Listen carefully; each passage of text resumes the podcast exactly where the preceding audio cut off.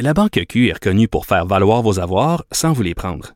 Mais quand vous pensez à votre premier compte bancaire, tu sais, dans le temps à l'école, vous faisiez vos dépôts avec vos scènes dans la petite enveloppe. Hmm, C'était bien beau. Mais avec le temps, ce vieux compte-là vous a coûté des milliers de dollars en frais, puis vous ne faites pas une scène d'intérêt. Avec la Banque Q, vous obtenez des intérêts élevés et aucun frais sur vos services bancaires courants. Autrement dit, ça fait pas mal plus de scènes dans votre enveloppe, ça. Banque Q. Faites valoir vos avoirs. Visitez banqueq.ca pour en savoir plus.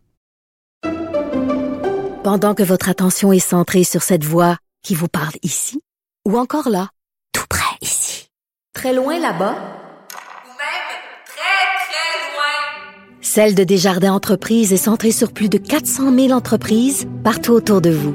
Depuis plus de 120 ans, nos équipes dédiées accompagnent les entrepreneurs d'ici à chaque étape pour qu'ils puissent rester centrés sur ce qui compte, la croissance de leur entreprise.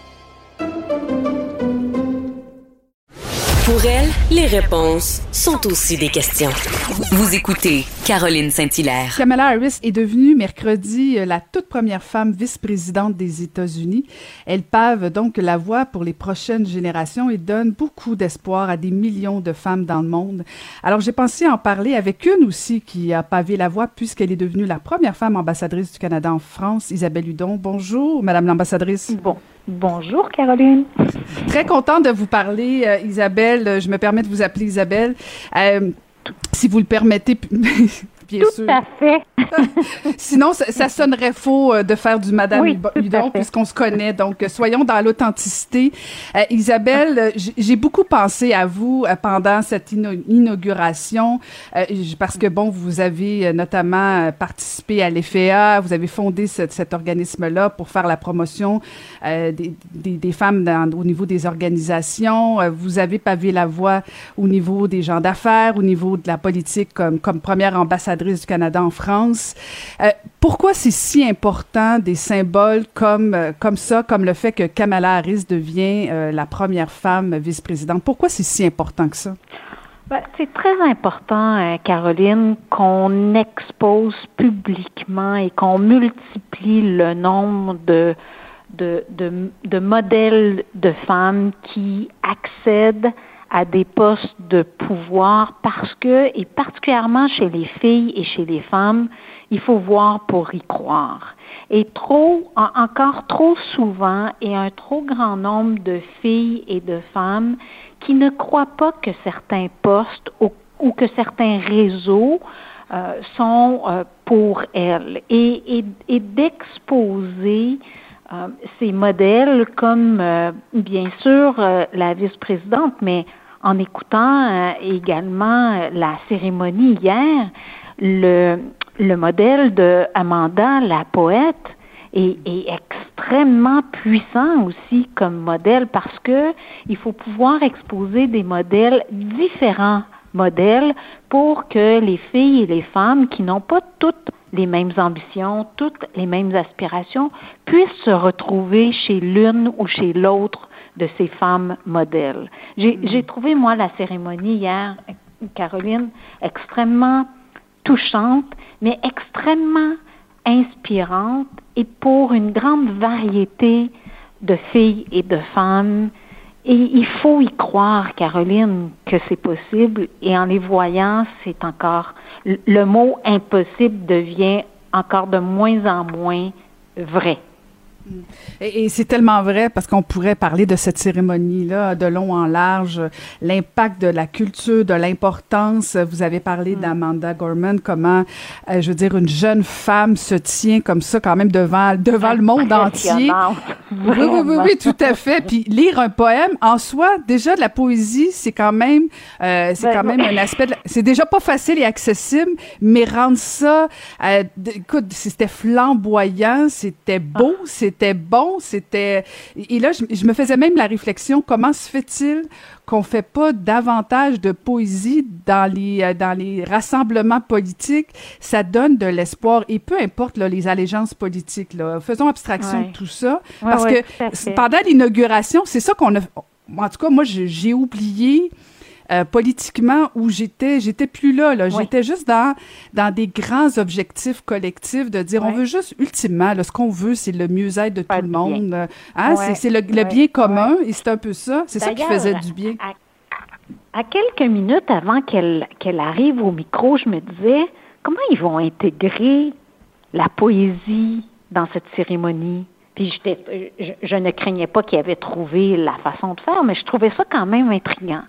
Et là, elle, elle arrive dans son long manteau jaune, une grande beauté, mais pas seulement physique, mais elle transpire euh, le bonheur et la santé elle arrive au podium avec une assurance. Souvent, euh, dans les discussions avec les, les participantes à l'EFEA ou la communauté de, de l'EFEA, on parle de l'importance du langage corporel et pas seulement euh, le langage parlé. Elle est arrivée avec une assurance d'une fille de 22 ans, autant dans son habillement, dans sa, dans sa posture physique et elle a rendu la poésie d'une façon accessible, extrêmement touchante, sa gestuelle, mais surtout les mots, les, justes mots qu'elle a trouvés et qu'elle nous a livrés à ce moment-ci de l'histoire, et pas juste des États-Unis, mm-hmm. à ce moment-ci de l'histoire. Vraiment ben, très, très impressionnant. Isabelle, je suis obligée de vous amener sur un terrain euh, plate, disons ça comme ça, parce que il y a quelque chose qui me dérangeait beaucoup, puis je suis certainement pas la seule. Je regardais certains commentateurs, euh, puis des fois j'en fais partie, alors je vais m'inclure là-dedans. Euh, il y avait des, des, commentaires, tout le monde parlait du discours de Joe Biden, comment il est inspirant, puis bon, d'accord, c'est vrai.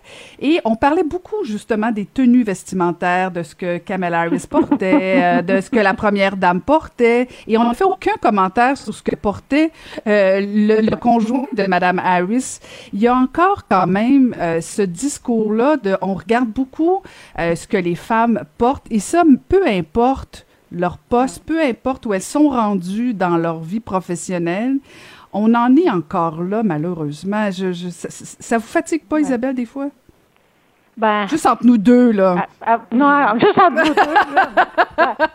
Moi, je lis souvent ce commentaire-là aussi sur euh, l'habillement, puis ça me dérange plus, c'est-à-dire que moi, je l'ai intégré, je le cache pas. Euh, et oui, le, le, vêtement est beaucoup plus remarqué chez les femmes que chez les hommes, mais en même temps, Caroline, entre nous deux, là, il n'y avait rien de très remarquable chez ces hommes. Je veux dire, outre de dire qu'ils avaient chacun un paletot peut-être de cachemire noir. Mais moi, ce que je trouvais beau, ce que je trouvais, ben, je, je, suis très respectueuse qu'ils avaient choisi de très beaux manteaux, mais quand même, il n'y a pas beaucoup à dire. Tandis que c'est quand même, c'est quand même intéressant. Hein. La vice-présidente portait un manteau dessiné par un jeune designer américain qui n'a pas 30 ans. Et ce, designer expliquait pourquoi il avait choisi cette couleur, la couleur du mauve qui est le mariage entre le bleu et le rouge. Je, trouve ça intéressant et vous savez quoi, Caroline, ça m'agace plus. Mais c'est vrai ce que vous dites, mais je pense qu'il ne faut pas nécessairement s'en offenser et, je, pense que ça arrêtera jamais. Et mm-hmm. moi, je dis toujours aux gens qu'il y en a qui aiment l'art, c'est-à-dire d'acheter des œuvres pour accrocher à leur mur. Ben moi, je vois la, la mode, l'habillement aussi de cette façon-là. Et ceux et celles qui aiment bien s'habiller et le démontrer, ben je, je les félicite je, reconnais l'optimiste, l'éternel optimiste euh, qu'est Isabelle Hudon. Mais Isabelle, aussi, il y a un autre. Euh, je me, je me posais la question Kamala Harris qui devient vice-présidente, bon, déjà les gens la, la, voient dans quatre ans comme future candidate. Est-ce qu'il y a une pression supplémentaire, le fait qu'elle soit une femme, euh, une afro-américaine aussi, euh, asiatique aussi, donc euh, beaucoup, beaucoup de responsabilités. Euh, est-ce que c'est plus difficile le fait que ce soit une femme? Est-ce qu'elle risque, et là j'ose poser la question, de, de décevoir? Ben, il y a, y a, y a toujours un, un, risque, puis ça va dépendre de la pression qu'elle va euh, s'infliger à elle-même également. Je pense qu'elle est assez saine de corps et d'esprit pour pas s'ajouter de la pression plus que ce que les gens vont lui imposer. Euh, elle a voulu ce poste-là parce que vraiment, elle avait levé la main pour euh, la présidentielle. Donc, je pense qu'elle assume bien cette pression-là. Il va falloir qu'elle soit vigilante pour pas qu'elle s'en inflige davantage. Et oui, on va attendre d'elle plus et différemment, mais je pense qu'elle est bien, bien au fait de ces multiples pressions. Et à un moment donné, euh, et, c'est pareil pour vous, euh, Caroline, c'est pareil pour moi, il faut accepter Peut-être qu'il faut se battre pour que ça diminue, là, cette pression indue qui nous est toujours euh, euh, demandée ou exigée en plus les femmes, mais en même temps, pour continuer à avancer, il faut un brin être euh, à l'affût et peut-être l'accepter. mais le secret, c'est de pas nous-mêmes s'en infliger davantage et mettre des barrières puis dire ben moi ma voix elle est droite devant moi et je marche dans ce sillon-là et, et à qui ça déplaît, ça déplaît, et à qui ça plaît, ben je les invite à me suivre. Mm-hmm. Un défi euh, quotidien, Isabelle, euh, se répéter ça, ça devrait devenir un mantra. Euh, J'écoutais les propos de Dominique Anglade, la chef du Parti libéral du Québec, qui disait, bon, qui se réjouissait de cette cette cette arrivée-là de Madame Harris, puis en même temps, elle disait, oui, il faut se réjouir, puis c'est des avancées, mais il faut jamais baisser la garde parce que les acquis, faut faut rien prendre pour acquis en fait. Est-ce que vous partagez les propos de, de Dominique Anglade que même si oui, c'est une excellente nouvelle, euh, il faut rien prendre pour acquis ultimement. Non, ah, tout à fait. Ça prend des années à monter une marche euh, du podium de l'égalité femmes-hommes. Ça prend une seconde de débouler plusieurs marches et reculer. Il faut être euh, continuellement aux aguets. Et c'est pour ça qu'il faut un, multiplier les modèles visibles et audibles de femmes qui accèdent euh, à, ces, à, ces, postes, qu'il faut rendre audibles et visibles des actions très concrètes en faveur de l'égalité femmes-hommes. Et c'est pas parce que on franchit une étape importante une journée qu'il n'y a pas un risque qu'on recule le lendemain. Alors, faut célébrer ses, gains et ses victoires, mais il faut continuer, Caroline. Il faut se multiplier, femmes et hommes, à agir en faveur de l'égalité femmes-hommes, parce que croyez-moi, il n'y a pas qu'un seul bâton pèlerin qui est, qui est nécessaire pour y arriver. Il nous en faut plusieurs et nous devons se multiplier à agir, pas seulement, Caroline, à parler, mais à agir en faveur de cette cause et de cet enjeu très stratégique. Et je vais aussi dire qu'on a besoin d'énormément de solidarité entre les femmes pour mener ce combat. D'après moi, on pourrait faire une autre heure sur la solidarité féminine, Isabelle. ben, merci beaucoup d'avoir. Oui, On, pourrait faire une autre heure, Caroline, parce que j'ai pas vraiment. Euh, euh, je me suis pas vraiment arrêtée pour choisir mes mots, mais j'ai quand même choisi mes mots.